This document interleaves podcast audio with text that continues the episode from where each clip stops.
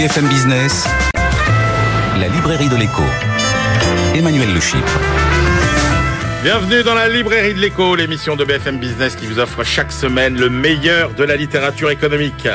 Alors c'est une émission spéciale, une émission exceptionnelle. Vous l'attendez comme chaque année, quelques jours avant euh, la fin de la saison. Nous remettons le grand prix du livre euh, d'économie de l'année décerné par la rédaction de BFM Business et la société de gestion Montpensier Finance qui est à l'initiative euh, de ce prix, euh, d'où la présence à mes côtés évidemment de Guillaume Dard, président de Montpensier. Bonjour Guillaume. Bonjour. Dans la deuxième partie de l'émission, plus traditionnelle, vous retrouverez nos critiques attitrés euh, pour leur coup de cœur et leur coup de gueule et nos chroniqueurs sur les euh, livres, effectivement, bah, les livres d'hier et les livres d'ailleurs, bien sûr, Benaouda Abdedaïm et Alexandra Paget. Mais tout de suite, euh, on démarre avec le Grand Prix du livre d'économie de l'année. La librairie de l'écho. Spécial Grand Prix du livre éco BFM Business. Alors le voilà, ce prix. Je vous le montre, euh, je vous rappelle euh, quel est euh, notre objectif, hein, Guillaume, quand on a décidé de lancer ce prix. L'idée, c'était de braquer les projecteurs sur un livre original qui fait avancer le débat économique, si possible, évidemment, un débat d'actualité qui repose sur une argumentation en béton, irréprochable, solide, tout en étant lisible par un large public et qui, par ailleurs, est écrit par un auteur qui mérite la plus grande couverture médiatique Guillaume, euh, je me tourne vers vous euh, avant que vous nous révéliez finalement qui est le lauréat ou la lauréate. Euh, pourquoi ce prix Il est important pour vous? Bah, D'abord, Emmanuel, on va le dire, on se connaît depuis longtemps et qu'au fond, vous êtes un peu le pic de la mirandole de la science économique française en ce moment. Vous savez tout, vous vous intéressez à tout et Deuxièmement, donc la librairie de l'écho est une, émission absolument formidable qu'on devrait peut-être demander aux, aux, étudiants, voire aux lycéens, d'écouter. Et trois, que en France, il y a quand même, on le sait, on l'a vu, enfin ça fait déjà un certain temps la dernière campagne présidentielle, mais on a beaucoup de mal à, parler d'économie, de faits, de réalité. Et que donc non seulement il faut écouter les librairies de l'écho, mais il faut lire et il faut lire des livres qui font avancer la réflexion, avancer le débat, euh, qui soient fondés. Euh, c'est je sais plus le combienième de prix euh, c'est le aujourd'hui le c'est le huitième le huitième. Et je crois que tous ces livres on en a eu sur nombreux thèmes nombreux thèmes qui font vraiment avancer le débat. Et celui je ne dis pas encore le nom euh, qui va être récompensé aujourd'hui fait vraiment avancer le débat. Il est très intéressant. Et c'est un débat les plus chauds quand même de, de l'année et, euh, et, on n'a pas fini. De, et on n'a pas fini d'en parler. on va écouter l'auteur euh, immédiatement avec impatience. Alors mais Guillaume, dites-nous. Je le dis, je le dis. Bah bien sûr. Qui est le lauréat 2023 de ce Grand eh Prix bien, Le lauréat, c'est Sylvie Brunel pour ce livre qui s'appelle Nourrir et qui est un plaidoyer formidable pour euh, l'agriculture dans le monde entier, qui est euh, rédigé par une auteure euh, très très douée dans tous les domaines. Elle est agrégée de géographie, elle est professeure, elle, elle, a enseigné, elle fait des missions, elle a été présidente d'associations humanitaires comme Action contre la faim, elle a aussi fait partie de Médecins sans frontières. Elle nous dira pourquoi, parce que je n'ai pas noté que vous soyez en plus médecin, mais peut-être, et, que vraiment ce plaidoyer pour l'agriculture, il est tellement important au moment où, il va falloir dans les années à venir nourrir 10 milliards de personnes. Il y a un milliard d'agriculteurs sur Terre, ils font un travail formidable, ils ont à la fois la pression de la nature, qu'ils ont depuis toujours, ils travaillent énormément, s'ils sont éleveurs, c'est non-stop. Et puis en face, il faut qu'ils suivent les nouvelles technologies. D'ailleurs, ils sont assez... Euh, éco-geek, je crois, ou agri-geek, euh, le, le, dit Sylvie, et en même temps, ils ont à faire face à un déferlement réglementaire euh, et juridique qui leur rend la vie bien compliquée, sans parler des attaques médiatiques dans certains cas. Donc c'est pour ça que ce livre est très important à lire. Bonjour Sylvie Brunel. Bonjour eh ben, Emmanuel Le Chip. Bonjour Guillaume Dard. Bonjour. On est ravis de vous récompenser euh, cette année. Euh, alors Guillaume termine par là. Votre livre, c'est vraiment ça d'abord. C'est un cri d'amour euh, pour les paysans. Et vous dites jamais on a autant eu besoin des agriculteurs. Et pourtant jamais ils n'ont été aussi maltraités. Ben oui, il suffit de suivre l'actualité. On leur reproche de stocker l'eau. Il y a des associations qui viennent de détruire leurs installations. On voudrait qu'ils produisent par le miracle du Saint-Esprit sans utiliser de produits de traitement. Euh, et en même temps, les Français se serrent la ceinture. La faim dans le monde a fait son grand retour avec la pandémie de Covid, la guerre en Ukraine et l'inflation. Donc la question de la nourriture, la question de l'arme alimentaire restent des questions essentielles. On ne peut pas maltraiter ceux qui nous font vivre.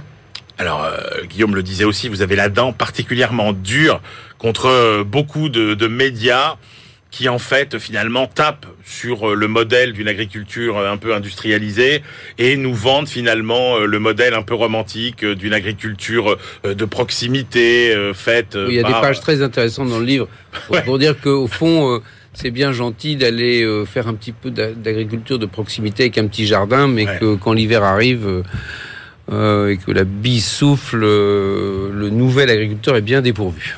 Oui, quelle que soit la façon de produire, nous avons besoin d'une agriculture performante, d'une agriculture nourricière. Ça veut dire que les agriculteurs, ce ne sont ni des décorateurs de la nature, ni d'aimables jardiniers, ce sont des professionnels compétents, même quand ils sont en bio ou en conventionnel, qu'ils aient des petites exploitations ou des grandes exploitations, il faut qu'ils produisent de façon sûre et saine à un prix accessible. On l'a jamais autant senti aujourd'hui. La nourriture, c'est un problème mondial. Euh, il faut arrêter de les renvoyer à des modèles du passé, à la binette, à la pénibilité, à la précarité. C'est précisément de cela dont souffre le milliard d'agriculteurs qui travaillent dans les pays pauvres et qui migrent vers les villes. Le prix de la nourriture conditionne la paix sociale. En France, nous avons la chance d'avoir une agriculture excellente et nous ne cessons de la caricaturer et d'empêcher ces agriculteurs de travailler excellente, mais qui perd un peu de terrain, non? Tout à fait. lit dans le livre. Mais bien sûr, il y a 20 000 départs en retraite chaque année. Il y a 14 000 installations. Ça veut dire que une exploitation sur trois ne trouve pas de repreneur. 5 millions d'hectares de terres agricoles vont changer de main dans les 10 prochaines années. Il faut faire très attention à ne pas désagriculturaliser notre pays après l'avoir désindustrialisé et après avoir commis les erreurs que nous connaissons sur l'énergie. Mais ce que vous expliquez, c'est que en 70, on n'avait pas, en 1970, on n'avait pas complètement l'autosuffisance alimentaire en France et qu'il y avait eu un énorme progrès mm. et qu'on était devenu le deuxième exportateur euh, mondial et qu'on est en train de reperdre du terrain. Oui, tout à fait. C'est un rapport du Sénat qui le montre récemment. Nous sommes passés de la sixième, de la deuxième place mondiale en 2000 à la sixième place mondiale. Euh, des pays euh, nous dépassent alors que nous avons, et je le dis sans hésiter, la meilleure agriculture du monde. Pourquoi? Parce que c'est une agriculture qui reste familiale. C'est une agriculture qui concilie à la fois ce qu'on appelle les AOP, c'est-à-dire les signes de qualité. C'est un nombre record en Europe, mais qui arrive aussi à faire partie du petit des pays exportateurs de céréales, alors que sur notre flanc sud, ben on sait bien que le Maghreb, l'Afrique subsaharienne ont besoin de notre alimentation. Donc cette agriculture, elle est capable de tout faire, de cocher toutes les cases. Nous sommes les premiers exportateurs de semences au monde. Donc nous remplissons vraiment tous les objectifs, un des rares postes encore excédentaires de la balance commerciale. Mais on fait tout pour que ces gens qui sont extraordinaires eh bien, se disent à quoi bon puisqu'on ne cesse de nous critiquer. Alors avec en plus euh, une terrible erreur euh, d'analyse parce que là on, vient de parler de l'aspect euh, alimentation et en revanche ils passent leur temps nos paysans à être soumis à une pluie de critiques sur leurs pratiques environnementales. Or tout au long du livre vous le soulignez bien pour résoudre nos problèmes environnementaux nos agriculteurs sont bien davantage la solution que le problème. Mais bien sûr, les agriculteurs ont toutes les réponses des enjeux écologiques et de développement durable. Pourquoi? Eh bien parce que quand les plantes poussent, elles captent le carbone, parce que les sols, vous le savez, sont des infrastructures agroécologiques de premier plan, et il n'y a pas une filière, pas une région en France qui ne s'interroge aujourd'hui sur les moyens de répondre à nos attentes, nos attentes qui sont très diverses, hein, parce que nous voulons manger sainement, nous voulons de la biodiversité, nous voulons sauver le climat. Eh bien, toutes les agricultures françaises sont engagées dans leur révolution écologique. Mais en même temps, il faut continuer à nous nourrir. Pendant la pandémie, Emmanuel Macron a dit nous ne pouvons pas déléguer à d'autres le soin de nous nourrir. Mais oui, c'est important notre souveraineté alimentaire. Qu'est-ce qu'on peut faire, euh, Sylvie Brunel euh, pour justement euh, remonter la pente, puisqu'on voit bien, vous l'avez dit, vous avez évoqué la désindustrialisation, et on a l'impression finalement le scénario se reproduit euh, exactement euh, à l'identique. Euh, on a laissé filer aussi notre industrie nucléaire et on se rend compte que bah, finalement notre indépendance énergétique, on est en train de la de la mettre à mal. Qu'est-ce qu'il faut pour euh, vraiment inverser la tendance? Bon, d'abord, il faut du respect, parce que cette profession n'en peut plus de s'entendre critiquer en permanence. Les gens n'ont aucune idée du professionnalisme et de la technicité aujourd'hui qu'il faut pour mener une exploitation agricole, qu'on soit dans les céréales, l'arboriculture, l'élevage. Toutes les filières demandent aujourd'hui une très grande connaissance agricole avec des équipements de plus en plus sophistiqués, ce qu'on appelle les outils d'aide à la décision, mmh. qui permettent justement bah, de doser exactement les traitements, de gérer l'eau d'irrigation. Donc il faut arrêter de les critiquer, il faut aller à leur rencontre pour les écouter, parce que quand ils nous racontent les problèmes auxquels ils font face, comment ils nous protègent malgré nous de maladies dont nous avons oublié l'existence, comme les mycotoxines, comme tous ces empoisonnements qui continuent de tuer des milliers, voire des millions de gens à travers le monde, eh bien on se dit, ce sont des sauveurs, des sauveurs non seulement de nos paysages, de notre gastronomie, mais aussi de notre santé.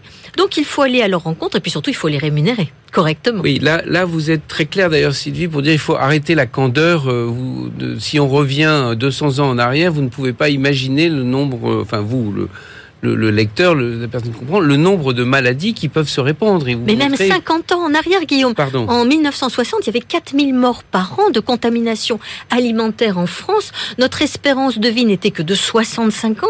Aujourd'hui, on est à 82 ans et même 85 pour les femmes. Vous le savez, quand il y a quelqu'un qui souffre d'un empoisonnement alimentaire lié à une erreur, eh bien, ça fait un scandale. Alors, il y a aujourd'hui entre 150 et 200 morts. C'est beaucoup trop, bien sûr, mais ça veut dire que ces agriculteurs, ils ont essayé de tout mettre en œuvre pour nous nourrir de façon saine et sûre à travers une grande diversité de modèles. Et vous expliquez qu'au fond, ceux qui nourrissent sauvent la planète.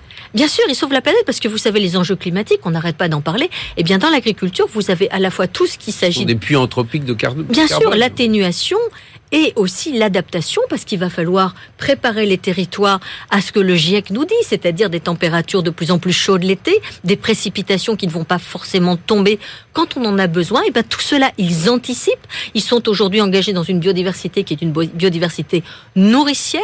Leur écologie, bah, c'est la première écologie, la plus importante de toutes, parce que c'est celle qui nous nourrit, qui empêche les incendies, qui stocke l'eau et qui fabrique les plus beaux paysages. Alors vous démontez pas mal d'idées reçues aussi dans, dans, votre livre, alors notamment puisque on parle beaucoup de moins manger de, de viande, voire d'arrêter euh, de manger euh, de la viande. On a eu des rapports de la Cour des comptes euh, récemment qui nous disaient bah il faudrait qu'il y ait moins de, de cheptel bovin en France. Or vous dites finalement si le monde arrêtait de manger de la viande, eh bien il faudrait plus de terres cultivées aujourd'hui pour nourrir la planète. Oui, parce que les éleveurs, que ce soit en France où ils occupent la moitié des terres dites agricoles et dans le monde où ils occupent 3,4 milliards d'hectares, ce sont des gens qui valorisent des milieux difficiles, des milieux stépiques, des milieux en pente, des milieux dont les terres sont acides ou pauvres.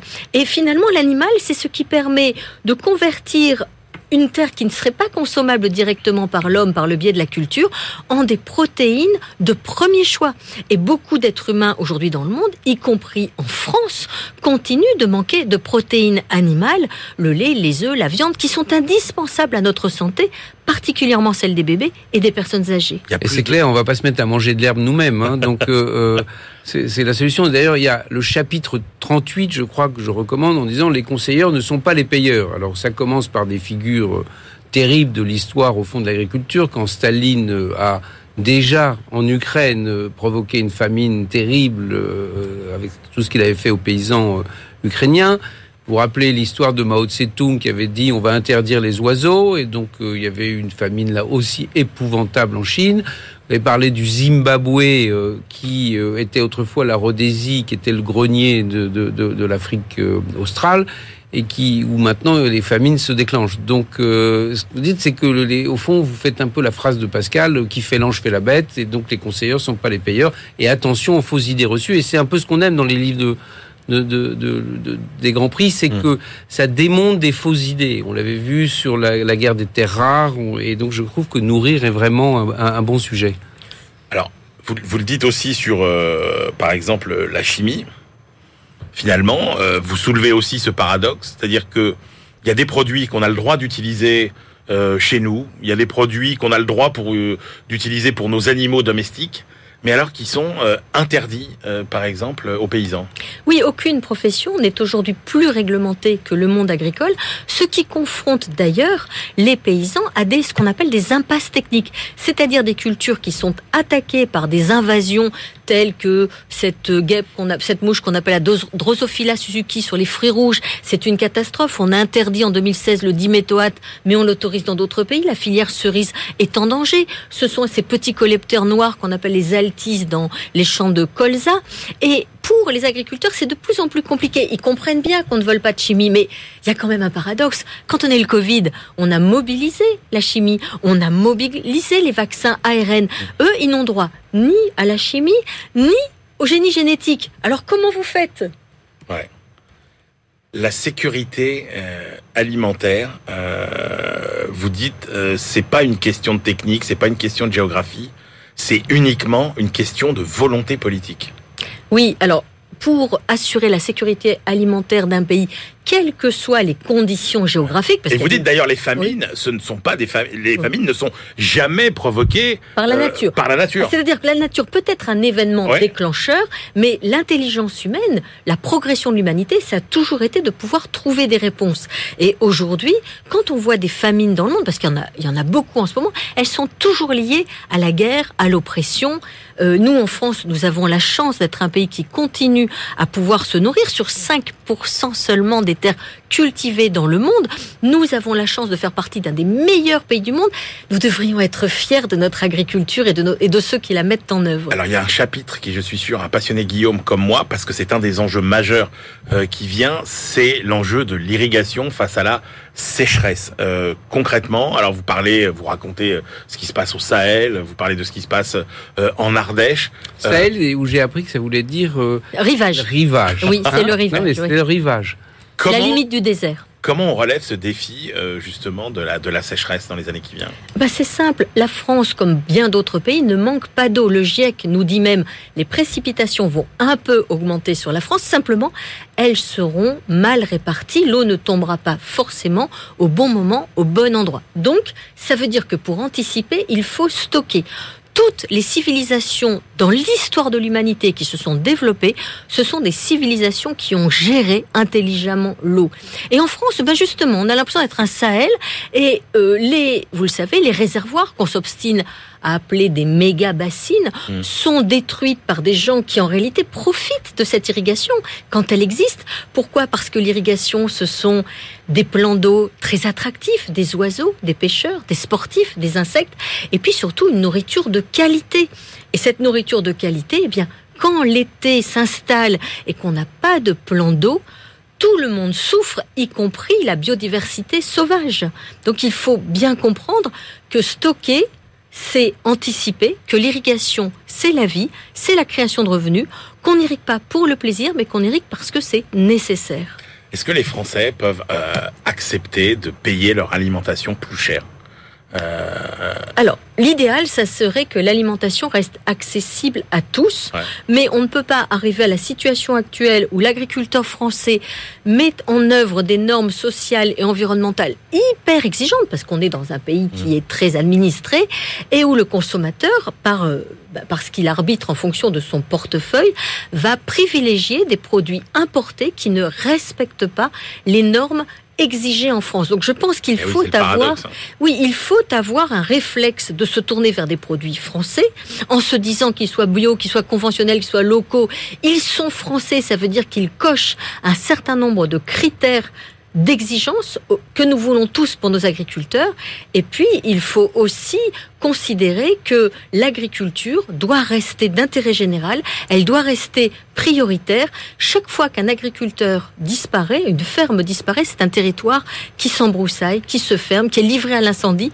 Donc tous les services que rendent les agriculteurs autres qu'alimentaires doivent aussi être pris en compte. Et, d'ailleurs, ce qui est très intéressant aussi dans, Nourrir, le livre de Sylvie Brunel, c'est le fait que si on regarde la France, la France avait été euh, euh, n'est pas à l'état où était la Gaule.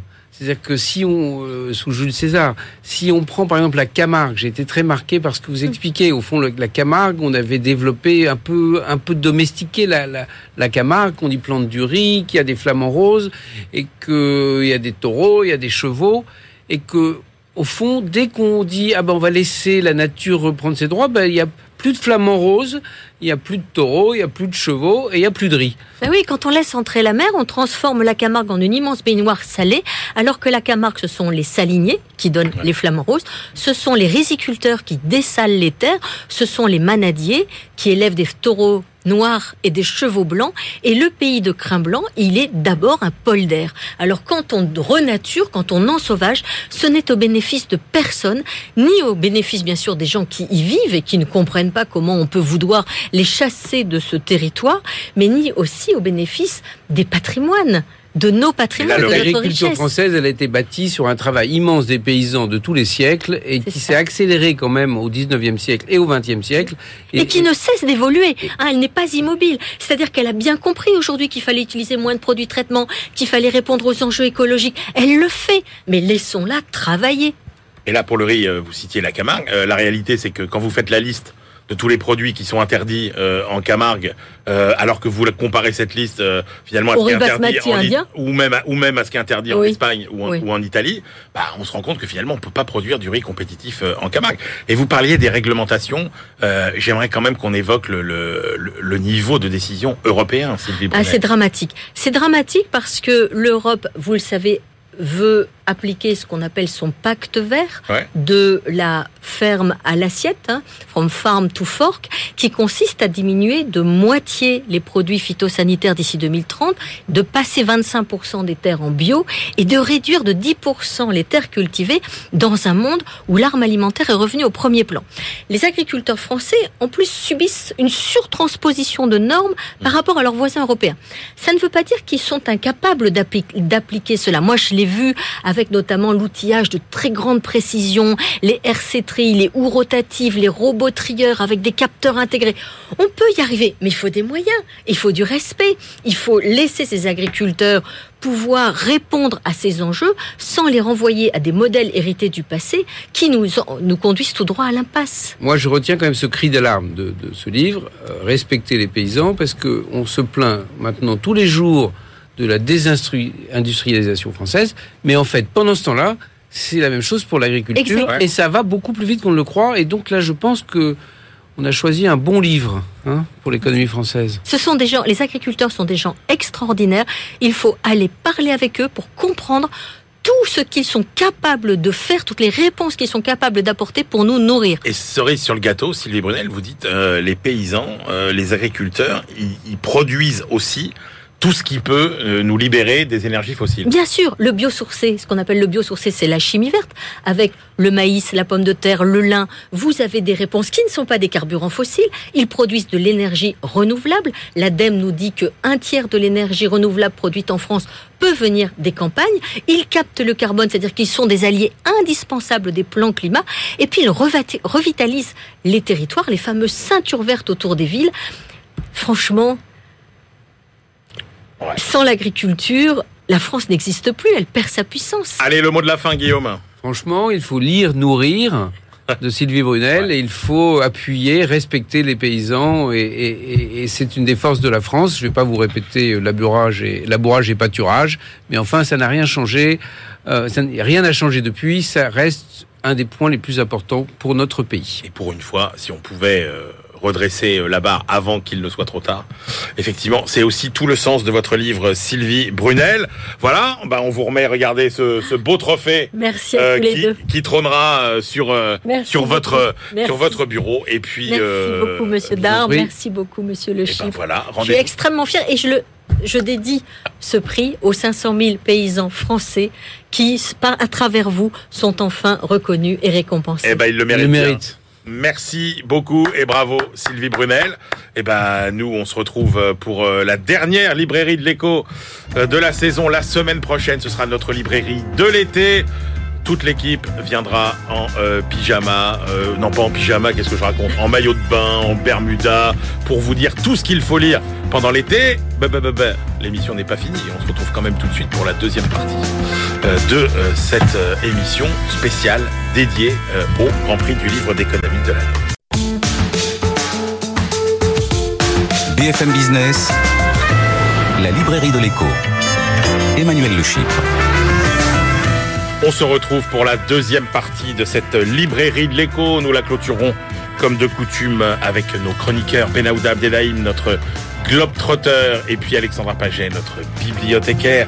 Mais tout de suite, on retrouve nos critiques attitrés à ma gauche, Christian Chavagneux, euh, éditorialiste à Alternative Économique et surtout de plus en plus à Alternative Économique.fr, euh, qui euh, finalement, en termes de de volume de publication euh, dépasse largement le magazine. Deux tiers un tiers. Voilà, deux tiers un tiers. Et puis euh, Christian, responsable de la rubrique livre aussi à Alternatives économiques. Et puis à ma droite, Jean-Marc Daniel, professeur émérite à l'ESCP Business School, critique attitré et président. Il a toutes les casquettes, Jean-Marc, de la Société d'économie politique. Allez, on démarre avec euh, votre choix, Jean-Marc Daniel, le livre de Gilles Babinet, comment les hippies, Dieu et la science ont inventé Internet chez Odile Jacob. Absolument, oui. Donc Gilles Babinet, on le connaît, hein, c'est un spécialiste du numérique. Il a beaucoup publié sur le numérique. Il a été associé à des groupes de réflexion. Euh. Et donc là, il livre une histoire de, de l'Internet depuis euh, la fin de la Deuxième Guerre mondiale, depuis les premiers travaux euh,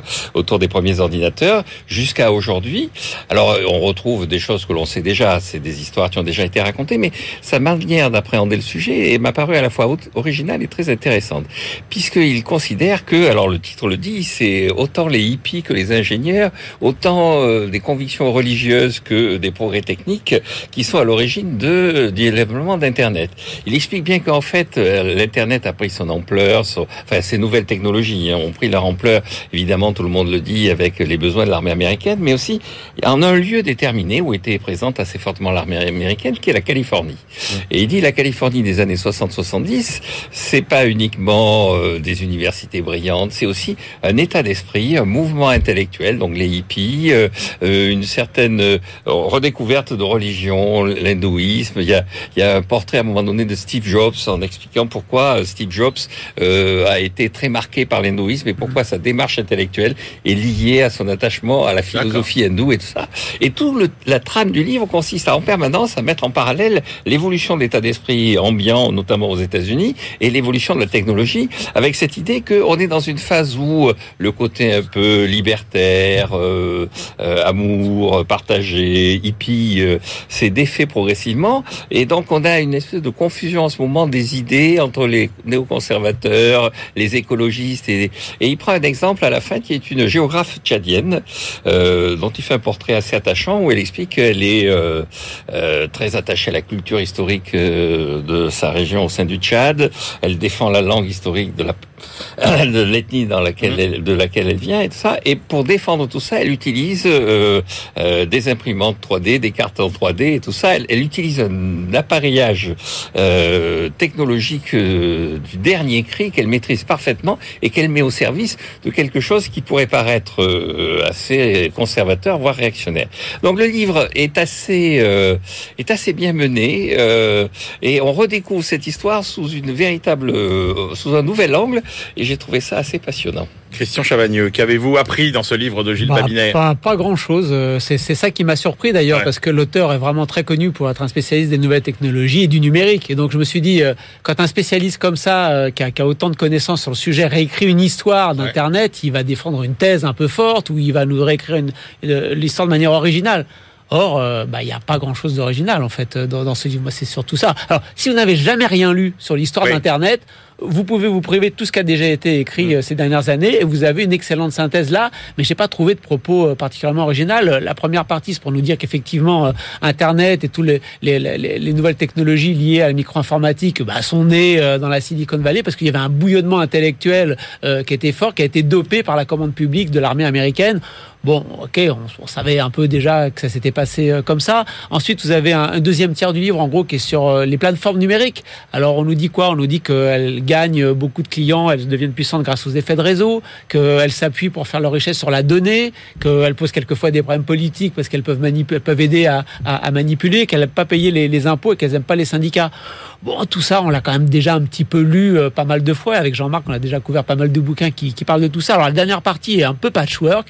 Euh, ça commence sur les cryptos. C'est censé être le web 3.0. Donc, c'est quoi le nouveau web? Ça commence par les cryptos avec cette proposition extrêmement bizarre, consiste à dire que le, le fondeur du Bitcoin, euh, fondateur pardon du Bitcoin, fondeur, ça marche aussi, devrait être, de, on devrait lui attribuer le, prix de la Banque de Suède dans l'économie. Je vois pas pourquoi. Après, on passe sur les régulations publiques. La plus surprenante, effectivement, du livre. On, sur le Bitcoin. bon, on passe sur les régulations publiques pour nous dire que les États-Unis essayent un peu de réguler. D'ailleurs, Lina Khan, qui est la présidente de la FTC, devient Linda Khan. Enfin, bon, c'est un, un peu patchwork, un peu bizarre. Et au final, franchement, moi, je suis pas du tout un spécialiste de tout ça. Et je me dis, euh, avec les bouquins qu'on a couverts avec Jean-Marc, je pense qu'on avait déjà tout le contenu. Et je, suis d'autant plus déçu que ce serait n'importe qui. Mais là, c'est quand même un vrai spécialiste. Et je m'attendais à quelque chose, un propos, une thèse. Euh, il y en a pas. C'est très à plat.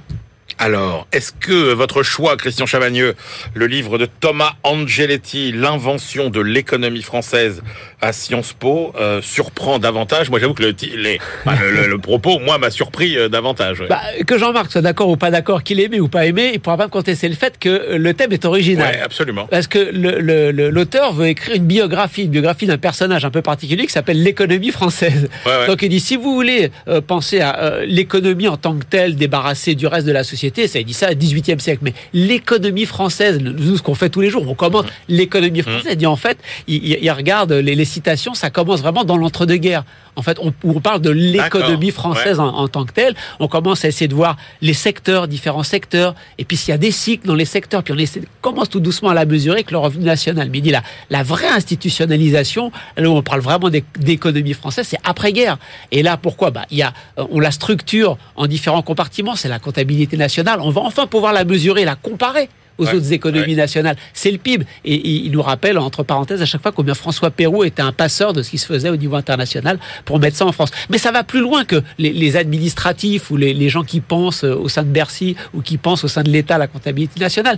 Il y a des auteurs comme Jean Fourastier, comme Alfred Sauvy, comme Jean-Marcel Jeanneney qui vont écrire des livres sur l'économie française et qui vont dire au grand public, c'est un vrai sujet, c'est quelque chose qui existe, l'économie française. On peut réfléchir comme ça. Derrière, il y a Brodel et Labrousse qui vont donner une grande perspective historique sur l'histoire de l'économie française. Donc, si elle a une histoire sur plusieurs siècles, c'est bien qu'elle existait, alors qu'elle existe que depuis les, eh années 30. Et donc, il dit, de, de, cette naissance euh, viennent deux enfants, le macroéconomiste parce qu'à partir du moment où il y a une économie, il faut un macroéconomiste pour la commenter, et puis le modélisateur, parce qu'il faut la représenter. On est en pleine période du plan, et donc au plan, on veut pouvoir prévoir la suite de l'économie française. Donc on passe beaucoup de temps sur le modèle, fameux modèle FIFI, physico-financier, dont il nous dit bien qu'il était surtout physico et en fait assez peu financier, avec des trucs bizarres. La CGT vient et dit, est-ce qu'on peut utiliser votre modèle pour euh, savoir quelle serait l'implication d'une hausse des bas salaires uniquement en France?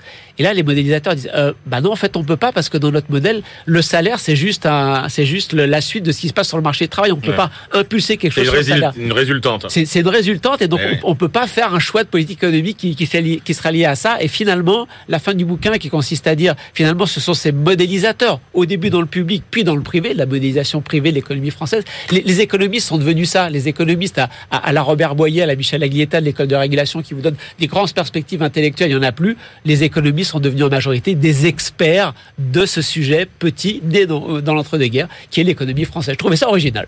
Bon, Jean-Marc Daniel. Oui, j'admets le fait que c'est assez original, mais je alors c'est une thèse de doctorat, donc en plus c'est quand même écrit avec euh, euh, jargon, pas un jargon, non, non, un jargon ce serait euh, négatif et, et, non, non c'est écrit dans un vocabulaire technique, vocabulaire assez technique, assez compliqué, y compris de philosophie. À un moment donné, il explique que le véritable problème quand on a un mot comme économie, est-ce que il faut s'adresser à une vision réaliste ou une vision nominaliste, comme on le faisait à l'époque médiévale? Bon, à un moment donné, il dit aussi économie. En fait, en français, ça couvre deux mots anglais, economics et an economy.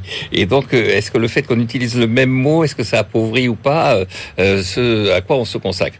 Alors après, donc il y a une partie, un chapitre premier qui est assez théorique, assez difficile à appréhender, et on a du mal à voir où il en veut. Puis après, il y a une partie historique, donc où il raconte trois périodes, X crise. En fait, c'est, on a l'impression qu'il y a le passage progressivement d'un monde des économistes qui est très ingénieur X crise, un monde ensuite tout. Euh, euh, avec la direction de la prévision, il y a des énarques qui apparaissent, sachant que les polytechniciens continuent à manipuler X crise, à coloniser l'INSEE et tout ça. Et puis un monde où maintenant, mais le monde universitaire essaie de, euh, parce qu'il y a des endroits où sont qui dépendent pas de l'administration, parce qu'il y a des publications qui sont un peu diversifiées, c'est effectivement de briser cette espèce de quasi-monopole qui avait été acquis par les statisticiens, par l'INSEE, par les gens issus du plan et tout ça.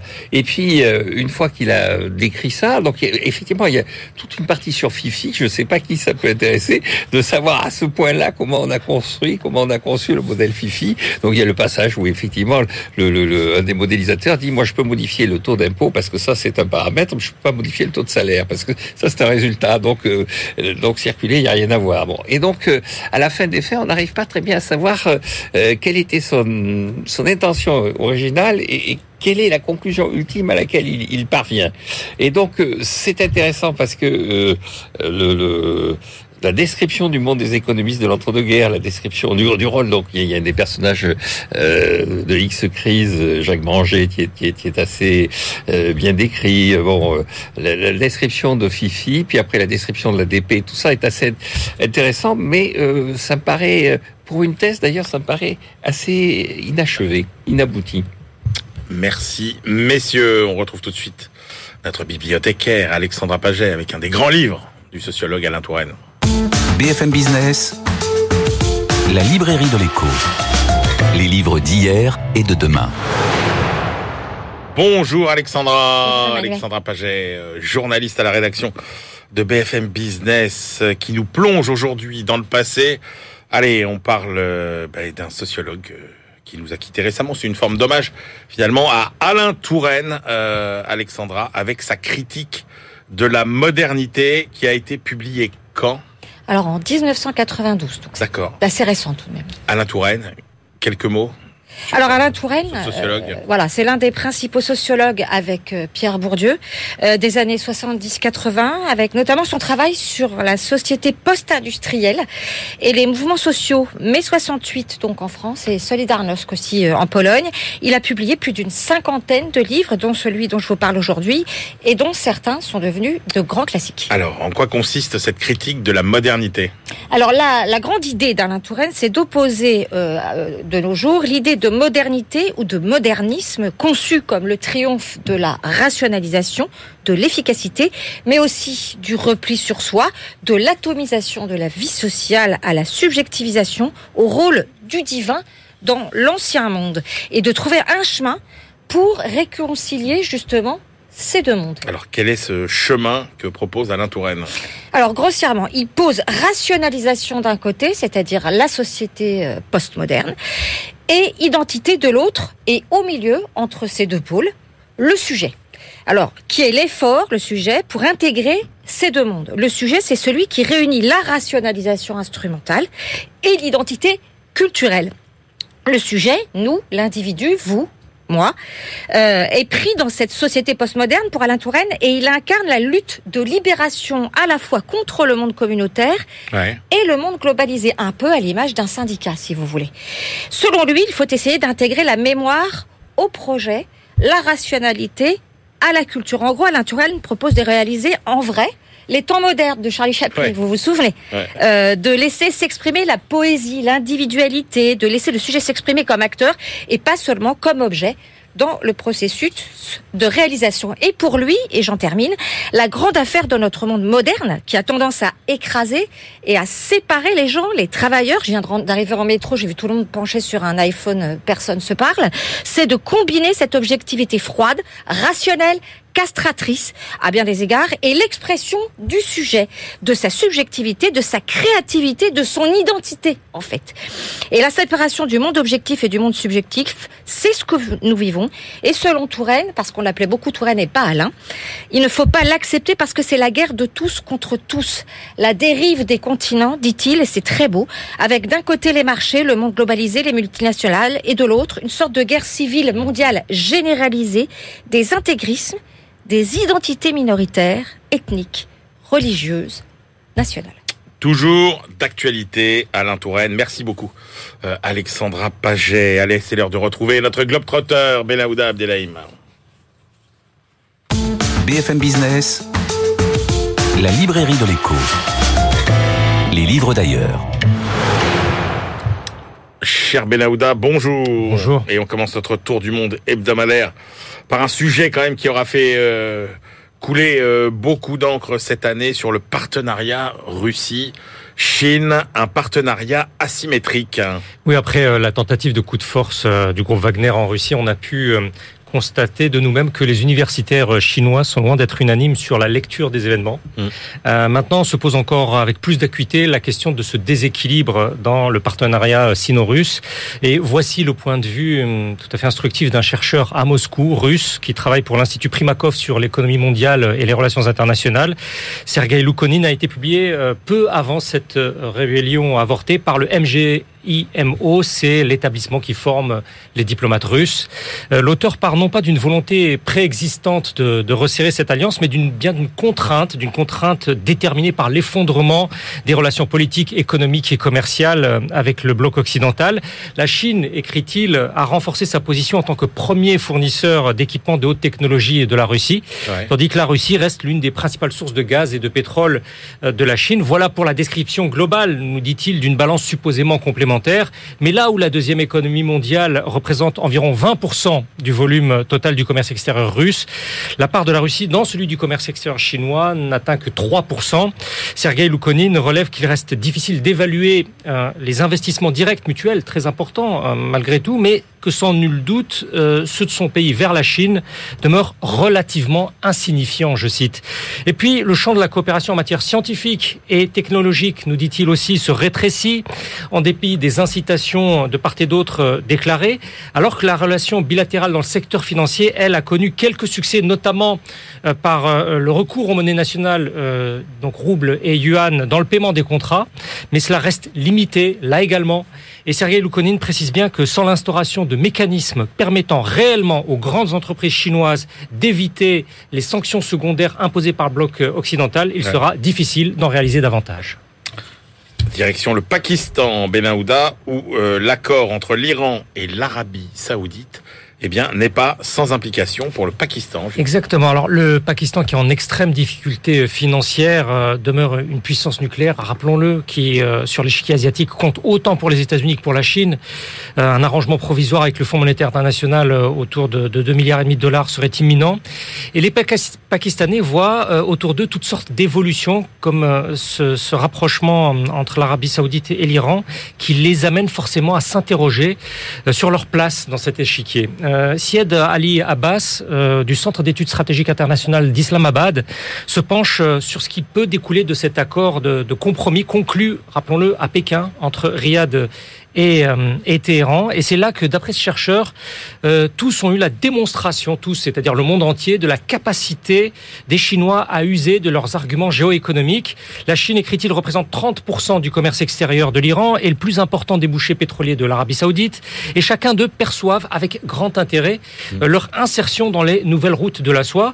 Il ne peut en découler dans l'analyse, en tout cas de, de Syed euh, Ali Abbas, qu'une diminution de l'influence américaine. Et pour ce qui concerne le Pakistan, ce dégel irano-saoudien ne promettrait que des bienfaits, selon lui. Et pas seulement parce que l'Iran est une grande nation frontalière du Pakistan et que l'Arabie saoudite accueille 3 millions de ressortissants pakistanais. Le Pakistan, de par sa géographie, peut saisir cette opportunité, euh, estime-t-il, pour solliciter des investissements très intéressants des deux pays afin d'assurer le succès du corridor d'infrastructures entre la Chine et le Pakistan, le CPEC, d'une valeur estimée euh, à quelques 60 milliards d'euros. L'auteur soutient que la normalisation euh, peut permettre de faire venir les capitaux euh, pour des infrastructures gazières et pétrolières de transit susceptibles de convenir aux deux États moyen-orientaux pour leur déboucher vers l'Asie orientale. C'est euh, de l'ouest vers l'est. Ouais. Et puis, euh, conclut-il, dans une forme de soulagement, euh, Islamabad n'aurait plus à marcher sur la corde raide entre ces deux capitales moyen-orientales.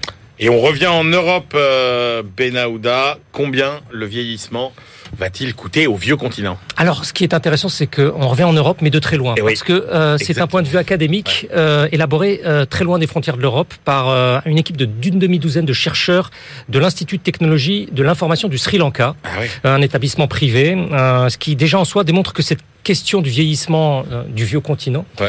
euh, influe sur la croissance mondiale, puisque euh, provenant d'un bloc toujours central dans euh, les échanges économiques internationaux. Tavisha Jayawardana et ses collègues ont exploité euh, les séries chronologiques de la Banque mondiale entre 1961 et 2000.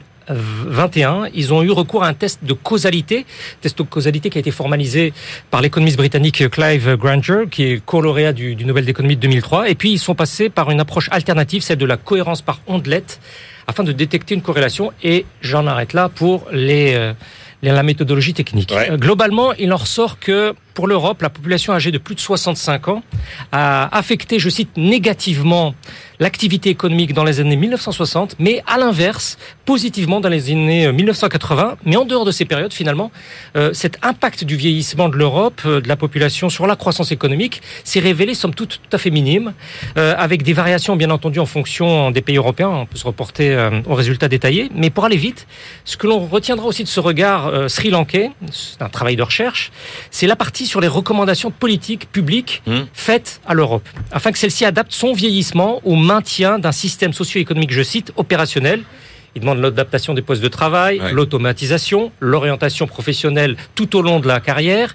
Et eux considèrent qu'il est important, très important, de créer les conditions qui encourageront, je cite, les retraités en Europe à retourner au travail. Ils vivent vraiment très loin, Ah les. Sri Lankais. À noter aussi la, la variété des, des 64 références bibliographiques jointes sur le sujet, euh, qui est euh, vraiment très complète.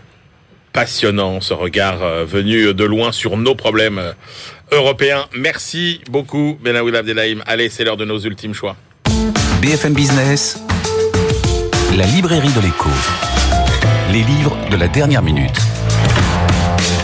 Christian Chavagneux, quelle est votre euh, dernière sélection pour aujourd'hui? Un livre universitaire qui va intéresser euh, ceux qui s'occupent de la banque. C'est une histoire du contrôle bancaire en France, en fait, et au niveau international. On s'aperçoit que ça a été, euh, ça a été institutionnalisé sous Vichy en France, mais qu'il y a une contribution qui nous dit, mais ça existait avant. Ça nous explique comment, de manière informelle, ça, ça existait. Il y a un chapitre passionnant, contribution passionnante, c'est plusieurs auteurs hein, qui sont rassemblés, sur le corps d'inspection de la Société Générale de ses débuts euh, ju- jusque dans les années 30 et qui explique comment, euh, petit à petit, ce corps va instaurer un contrôle interne au sein de la banque, bien évidemment, le papier euh, obligatoire sur les débuts du comité de Bâle et la coopération internationale. Beaucoup de contributions pour un sujet plutôt technique, très très lisible. Jusqu'à Jérôme Carviel ou Non, non, non, on s'arrête jusqu'à avant. Jérôme Carviel, on s'arrête avant. Euh, Jean-Marc Daniel, votre dernier livre pour aujourd'hui? Alors c'est une revue, c'est la revue commentaire. Assez souvent je parle euh, du dernier numéro de commentaire. Là c'est le numéro d'été. Et d'abord une nouvelle formule, c'est à signaler. Ils ont revu un peu la police de caractère et la présentation de la revue. Écrit plus gros Oui exactement. Quoi, pour vous, et Oui, oui voilà, exactement. La revue s'adapte à son lectorat. Il faut la féliciter pour ça. Et indépendamment de cette capacité d'adaptation, il y, a, il y a plusieurs articles comme toujours qui sont très intéressants. Mais il y en a deux que je signale. Il y a un article de Jean-Claude Trichet sur l'inflation. Ouais. C'est quand même quelqu'un qui est euh, Ah ouais, son des- mot à dire. et qui a son mot à dire en la matière. Et puis Tant euh, qu'il agit pas, ça va. Bon, pour l'instant, il agit plus. Alors bon, et, et puis Peut un écrire. article de Jean-Pascal Beaufray sur la façon dont on calcule le déficit du régime de retraite. Où il explique que Ah, c'est son grand dada, Oui, c'est son grand dada. Donc là, il fait le poids. Il dit voilà, on vous annonce tel déficit. C'est bien pire. Voilà, exactement. Ouais, c'est ah bien oui. pire. Voilà la réalité des chiffres. Alors, euh, il est assez explicite. Sa, sa, son- sa façon de conduire son raisonnement est assez convaincante. Donc, ça mérite le coup d'aller voir ça. Parfait. Allez, moi je termine avec euh, le dernier livre de Gwendal Chaton, maître de conférence en sciences politiques à l'université euh, de Rennes pour son introduction à Raymond Aron. Euh, introduction à la pensée politique de Raymond Aron. C'est un livre qui se qui s'adresse plutôt au jeune public qui ne connaît pas encore C'est une nouvelle édition. euh, Raymond Aron, c'est une nouvelle édition, mais effectivement pour un public euh, qui n'est pas forcément euh, familier de Raymond Aron. Alors avant de le lire vraiment dans le texte, eh ben on peut euh, se pencher sur ce livre, voilà pour permettre un petit peu de faciliter l'accès à cette pensée qui est quand même malgré tout à la fois très importante et très euh, lisible et toujours extrêmement euh, actuelle. Euh, voilà, c'est la fin de cette librairie de l'écho. Et puis peut-être que dans notre librairie de l'été, euh, je sais pas, si Raymond Aron, il faudrait lire quoi? Ah, Moi, j'ai une tendresse particulière pour les mémoires, mais euh, il faudrait lire quoi euh, de Raymond Aron euh, Ah, moi, je trouve- moi, il y a un livre qu'il a écrit sur la sociologie allemande. C'est Ouais. un des six premiers livres. Non, c'est vrai. et Ouais. qui est euh, passionnant parce que là, Ouais. c'est effectivement un livre sur la sociologie, donc, mais qui est très clair et très bien écrit. Christian ses livres politiques que sur les relations internationales, parce Ouais. que malheureusement, et il a laissé trop de- des- d'héritiers en ce sens, il comprend les relations internationales sans l'économie. Ouais. Et ça, je pense que c'est quand même assez difficile. Et on en avait déjà parlé. On avait déjà parlé. Dans la librairie. à la. Absolument, oui. C'est déjà une critique qu'il avait, Oui, Eh oui. effectivement, avait de- mise de- sur Raymond de Aron. plusieurs livres. Merci, c'est la fin de cette librairie de l'écho. On se retrouve la semaine prochaine et d'ici là, bonne lecture.